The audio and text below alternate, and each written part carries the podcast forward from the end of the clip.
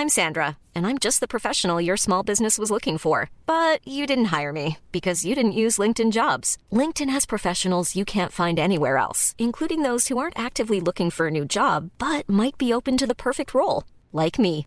In a given month, over 70% of LinkedIn users don't visit other leading job sites. So if you're not looking on LinkedIn, you'll miss out on great candidates like Sandra. Start hiring professionals like a professional. Post your free job on linkedin.com/people today. Ryan Reynolds here from Mint Mobile. With the price of just about everything going up during inflation, we thought we'd bring our prices down. So to help us, we brought in a reverse auctioneer, which is apparently a thing.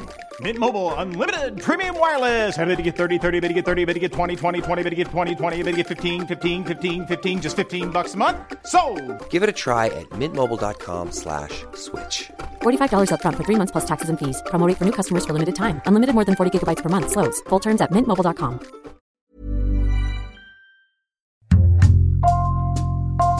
Bonjour, c'est Jules Lavie pour Code Source, le podcast d'actualité du Parisien.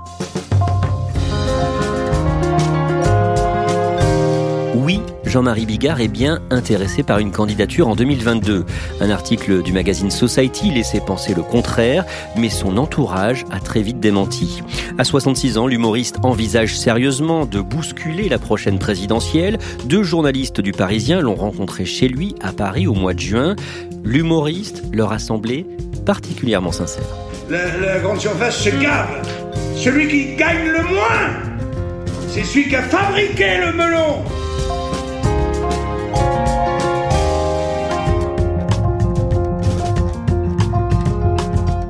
Pauline Conradson, vous êtes euh, journaliste au service loisirs du Parisien, vous, Alexandre Sulzer, au service politique. Le mercredi 10 juin, Jean-Marie Bigard vous reçoit chez lui, dans son appartement parisien. C'est un très grand appartement situé dans le 6e arrondissement de Paris, euh, à deux pas du Bon Marché. Euh, Un appartement lumineux, avec de hauts plafonds, du parquet, des moulures, très bel appartement haussmanien. C'est le bazar dans cet appartement aussi, on peut dire qu'il y a des jouets qui traînent, parce que Jean-Marie Bigard a des jumeaux qui ont 7 ans.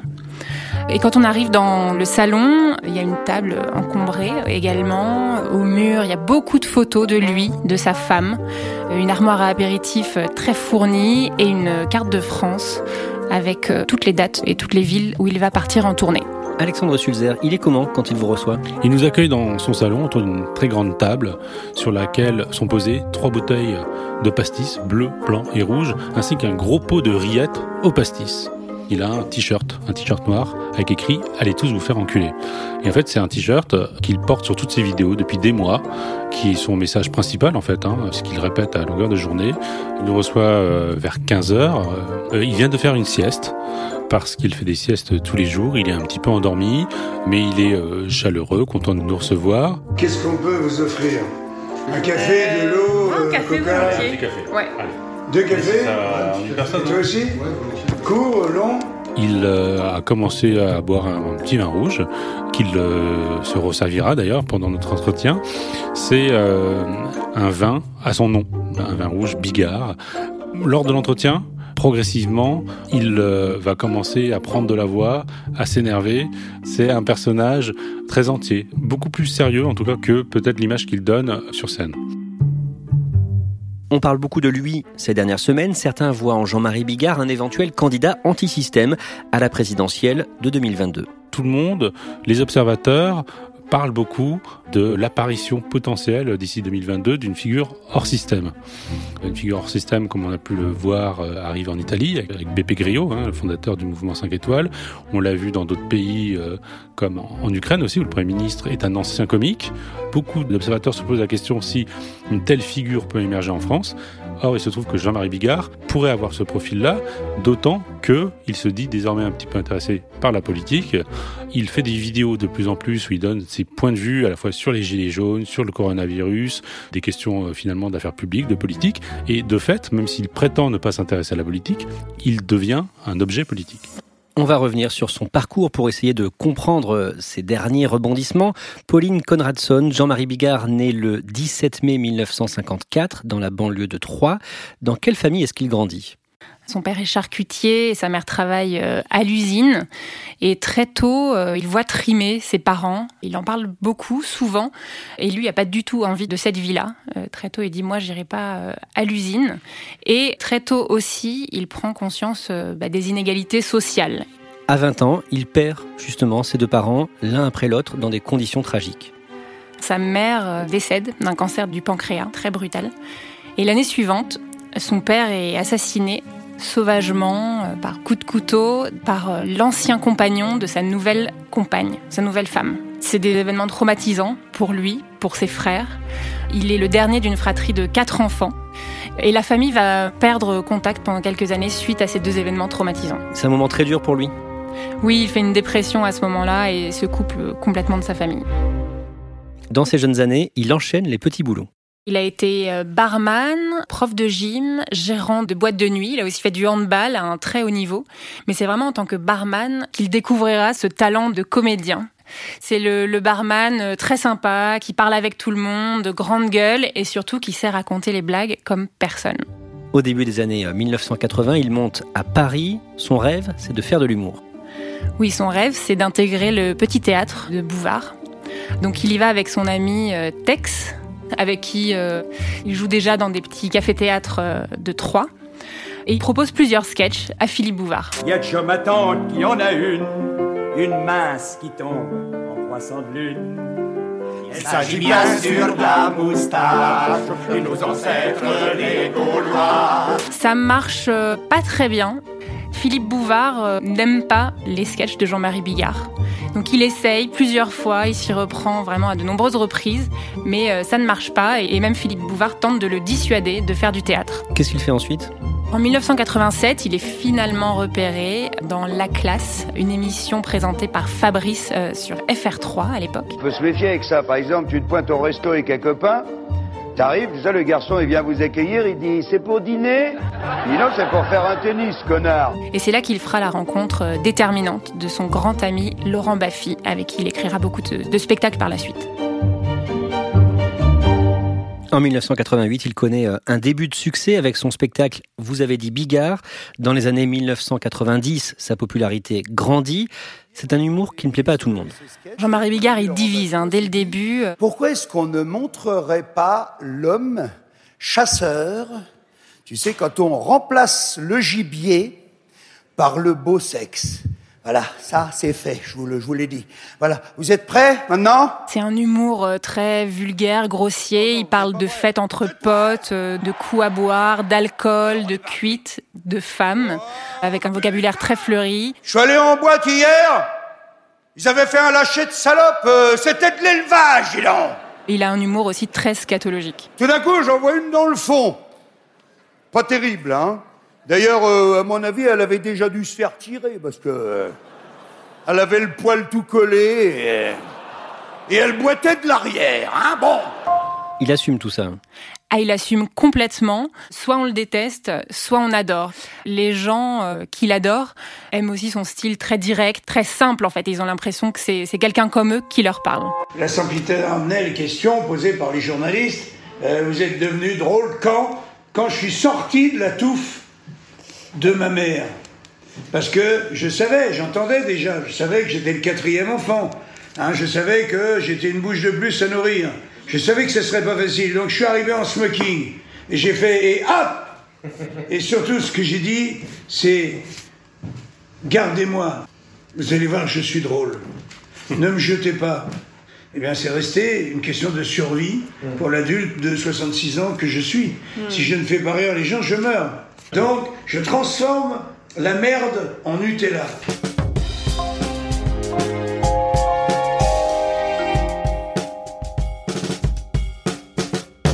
Le 28 décembre 2001, il est le tout premier humoriste à remplir la salle de Paris-Bercy.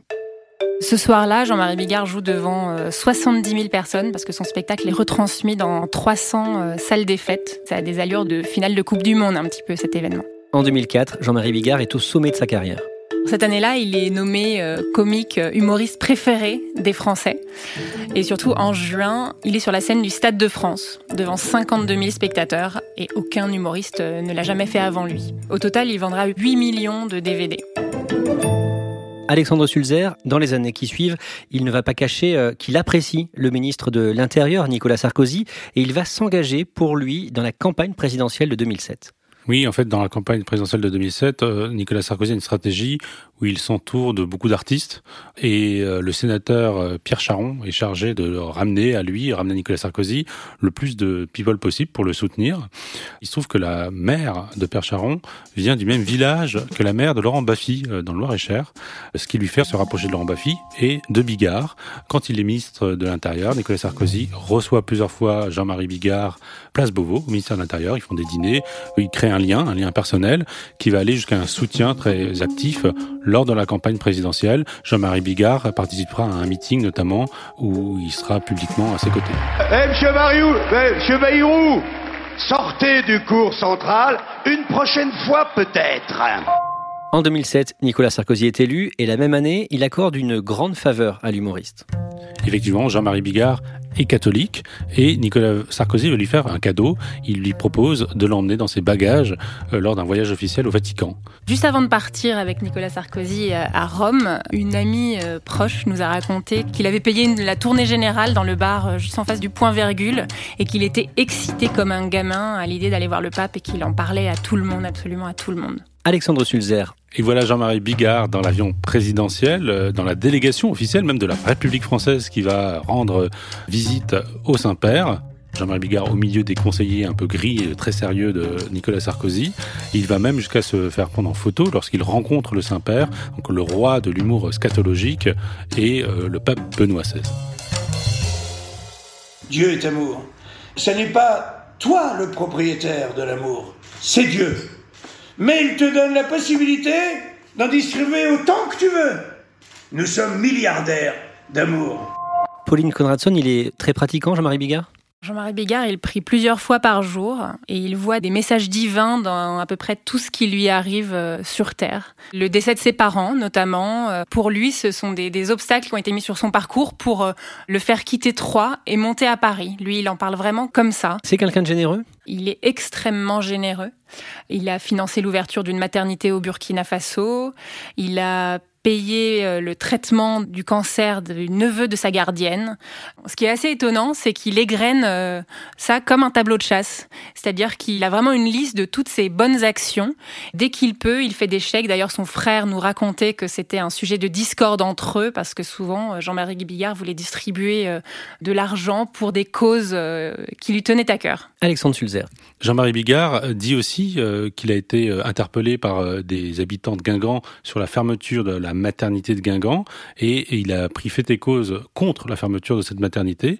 Il a dit, et ça a été son premier contact avec les Macron, qu'il a eu Brigitte Macron au téléphone là-dessus et que c'est notamment grâce à son intervention que la fermeture de la maternité n'a pas eu lieu. On a vérifié effectivement auprès du cabinet de Brigitte Macron et l'histoire est vraie. Même si le cabinet nuance en disant que c'est pas que grâce à Jean-Marie Bigard, en tout cas, il y a bien eu des échanges entre lui et la présidence de la République.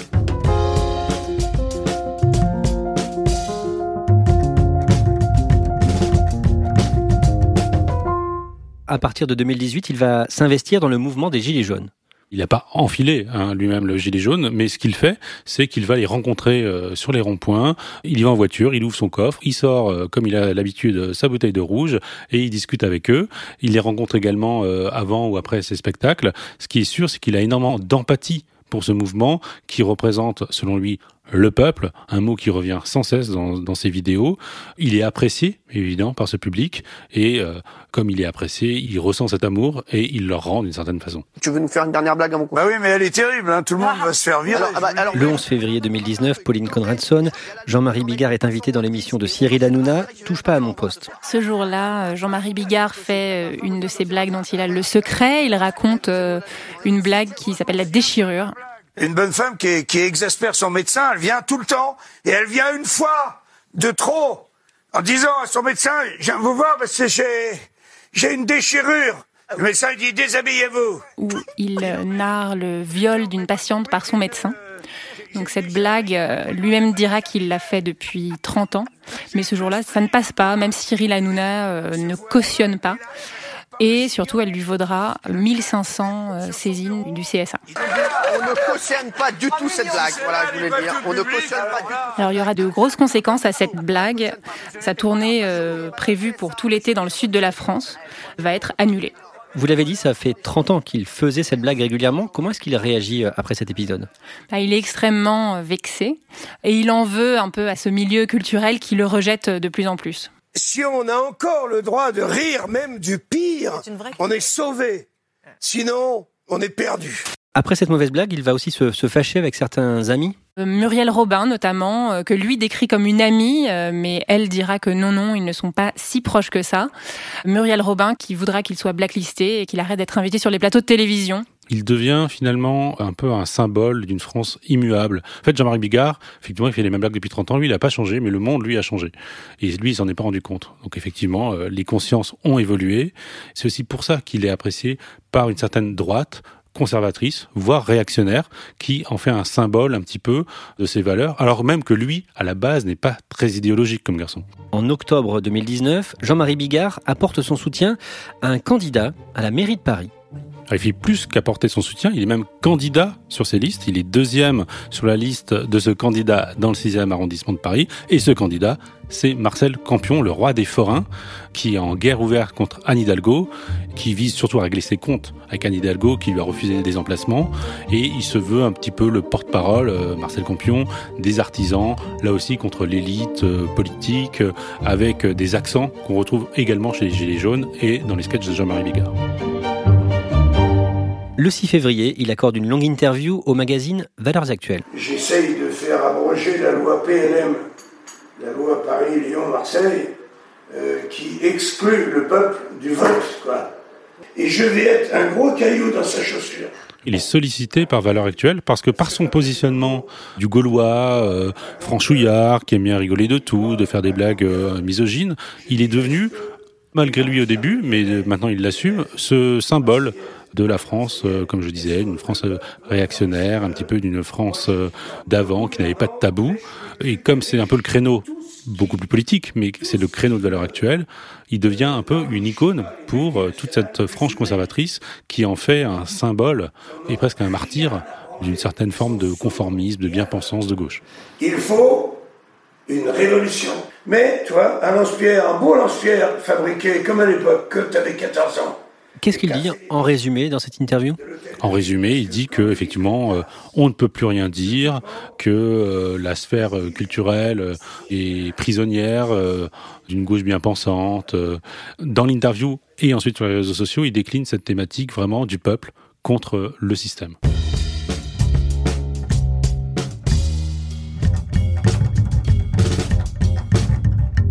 On en arrive au, au tout dernier développement de, de l'histoire de Jean-Marie Bigard. Le 26 mars, quelques jours après le début du confinement, il interpelle le président Emmanuel Macron dans une vidéo publiée sur sa page Facebook. Message au président euh, de la République, euh, Emmanuel Macron. Un coup de gueule, euh, comme euh, n'importe quel Français pourrait le faire. euh, et là, il interpelle Emmanuel Macron en regrettant euh, le manque de masques, euh, le manque de tests, enfin l'impréparation du gouvernement face au coronavirus. Il va publier régulièrement des, des messages sur sa page Facebook pendant le confinement? Oui, il en publie euh, plusieurs fois par jour. Il prend fait et cause, notamment beaucoup pour euh, professeur Raoult, comme beaucoup de Français. Là encore, en, en disant, c'est lui qui euh, dit la vérité, le gouvernement étouffe la vérité. Il pense que l'hydroxychloroquine est la solution, mais que les lobbies de pharmacie, le big pharma, comme il l'appelle, pour des raisons financières, empêchent l'exploitation de cette molécule.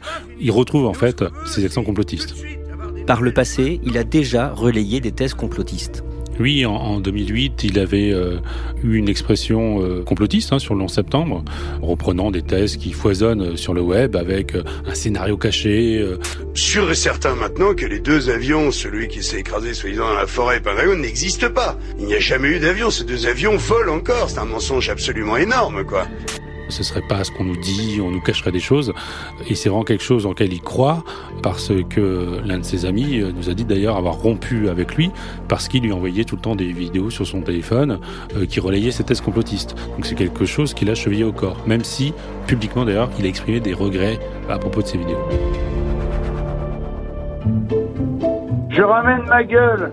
Je chie sur le président et le président m'appelle. Le 19 mai, l'humoriste révèle sur Sud Radio qu'il a reçu un coup de téléphone du président. Est-ce que c'est vrai qu'il t'a, est-ce que c'est vrai qu'il t'a appelé? Vraiment, il t'a appelé? Oui, bien sûr, oui, tout à fait.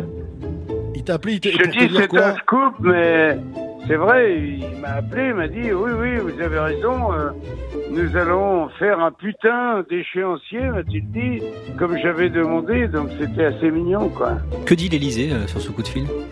L'Élysée n'a pas voulu euh, commenter euh, publiquement, mais ce qui est euh, assez euh, étonnant, c'est que ça intervient dans une séquence où Emmanuel Macron a énormément appelé des figures que beaucoup d'observateurs pensent pouvoir être des concurrents potentiels, que sont à la fois Éric Zemmour Philippe de Villiers. Et c'est pour le président de la République une façon de communiquer avec cette frange de la population, d'envoyer des messages à toute une partie de la population au sein de laquelle il est extrêmement impopulaire. Quelques jours plus tard, Jean-Marie Bigard est invité sur BFM TV. pour revenir hein, sur euh, ce fameux coup de fil présidentiel. Et la question lui est posée par euh, le journaliste de BFM TV est-ce que vous pourriez être euh, candidat à l'élection présidentielle Et Jean-Marie Bigard dit que c'est une possibilité qu'il y réfléchit. Il ne répond pas formellement oui ni non, mais il confirme qu'il réfléchit à cela. Ça pourrait euh, m'intéresser si je sentais euh, l'utilité euh, d'avoir quelqu'un de sincère qui représente réellement le peuple. Alexandre Sulzer, vous, et avec euh, vos collègues du service politique, qu'est-ce que vous vous dites à ce moment-là? On est évidemment dubitatif. S'agit-il d'une nouvelle blague de Jean-Marie Bigard, à des fins peut-être même un peu promotionnelles pour ses spectacles, ou est-ce que ce serait lui, cette fameuse figure hors système dont le microcosme parle depuis des semaines Le débat n'est pas tranché? Pauline Conradson, en préparant euh, votre portrait, vous avez contacté euh, des proches de Jean-Marie Bigard. Qu'est-ce qu'ils disent de ça, euh, Jean-Marie Bigard, potentiel candidat à la présidentielle? Son ami Claude Lelouch, euh, lui, euh, semble y croire. En tout cas, il dit euh, si Trump l'a fait aux États-Unis, pourquoi pas Bigard en France? On en revient au début de cet épisode quand vous le rencontrez tous les deux dans son appartement du 6e arrondissement le mercredi 10 juin. Qu'est-ce qu'il vous dit de sa possible candidature? Il entretient une euh, ambiguïté, clairement. Il souffle le chaud et le froid à ce sujet. Et son expression, c'est de dire qu'il laisse chauffer la cocotte minute. Ce qui est sûr, en tous les cas, c'est que lui est assez habité par euh, ses convictions, contrairement à ce qu'on pourrait croire. Quand on l'a rencontré, il était euh, totalement en surchauffe quand il nous parlait, quand il parle de pauvreté, quand il parle de pouvoir d'achat. Il y a un paysan par jour qui se suicide. La grande surface se gave. Celui qui gagne le moins, c'est celui qui a fabriqué le melon. On le paye même pas le prix de l'eau qu'il a utilisée pour faire pousser le melon. des sujets qui le tiennent à cœur, même des gilets jaunes et même du coronavirus, il devient tout rouge, sa voix monte, et il finit par exploser littéralement, il tape du poing sur la table. Big Pharma, c'est euh, les 10 plus gros laboratoires de la planète. 489 milliards de dollars. C'est le euh, dernier chiffre du mois d'avril. Et eux, ce qu'ils veulent, sûrement pas soigner les gens, hein.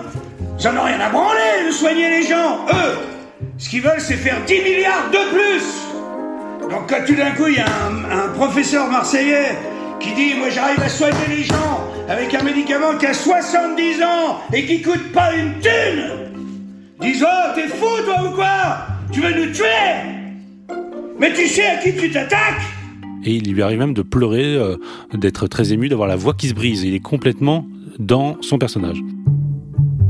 Vous vous dites quoi à ce moment-là? Vous êtes tous les deux euh, journalistes au Parisien, vous vous interrogez Jean-Marie Bigard qui se met à pleurer devant vous. Qu'est-ce que vous vous dites? Vous vous regardez vous? On s'est pas trop regardé parce qu'on voulait laisser quand même euh, Jean-Marie Bigard s'exprimer le plus euh, sincèrement possible, hein. laisser euh, le personnage s'exprimer pour pouvoir essayer de ressentir ce qu'il a au fond des tripes. On le sent sincère, on sait que c'est des, des causes, quand on connaît sa vie, euh, qui le touchent depuis sa plus tendre enfance, mais il est vraiment écorché, il est à vif en permanence, Jean-Marie Bigard. Il y a des mecs qui se disent Mais pour qui il se prend l'auteur du lâcher de salope et va se présenter à la présidentielle Il est où le mec qui me concurrence? Ils se sont tous démasqués dans leurs mensonges et dans leurs conneries. Tous Semaine après semaine. Moi, quand je rentre chez Jean-Marie Bigard, j'ai un avis personnel qui est que euh, c'est une grosse part de comédie chez lui quand il dit ça. Moi, ça fait 35 ans que je suis très très connu, que je suis très très aimé. Pourquoi? Pourquoi je leur ferais pas un peu peur? Pourquoi j'irais pas avec des idées simples? Faire peur à toute cette bande d'enculés euh, qui trompent les gens, qui les pillent et qui sucent les pauvres pour lécher le cul aux riches. Et en ressortant de son appartement, je suis un peu ébranlé dans cette conviction parce qu'il est tellement habité par ce qu'il dit qu'on a l'impression que, voilà, vraiment, en tout cas quand il euh, pousse un coup de gueule, c'est sincère.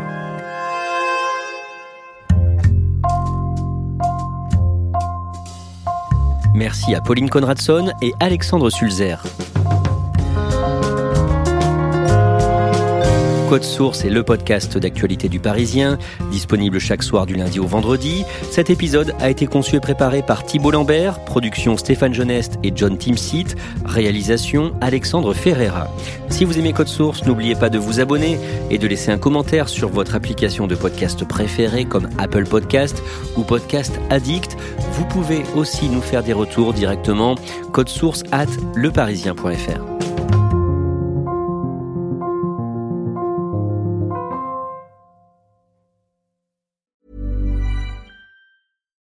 Deserves the best, and there's no better place to shop for Mother's Day than Whole Foods Market. They're your destination for unbeatable savings, from premium gifts to show-stopping flowers and irresistible desserts. Start by saving 33% with Prime on all body care and candles. Then get a 15-stem bunch of tulips for just $9.99 each with Prime. Round out Mom's menu with festive rosé, irresistible berry chantilly cake, and more special treats. Come celebrate Mother's Day at Whole Foods Market.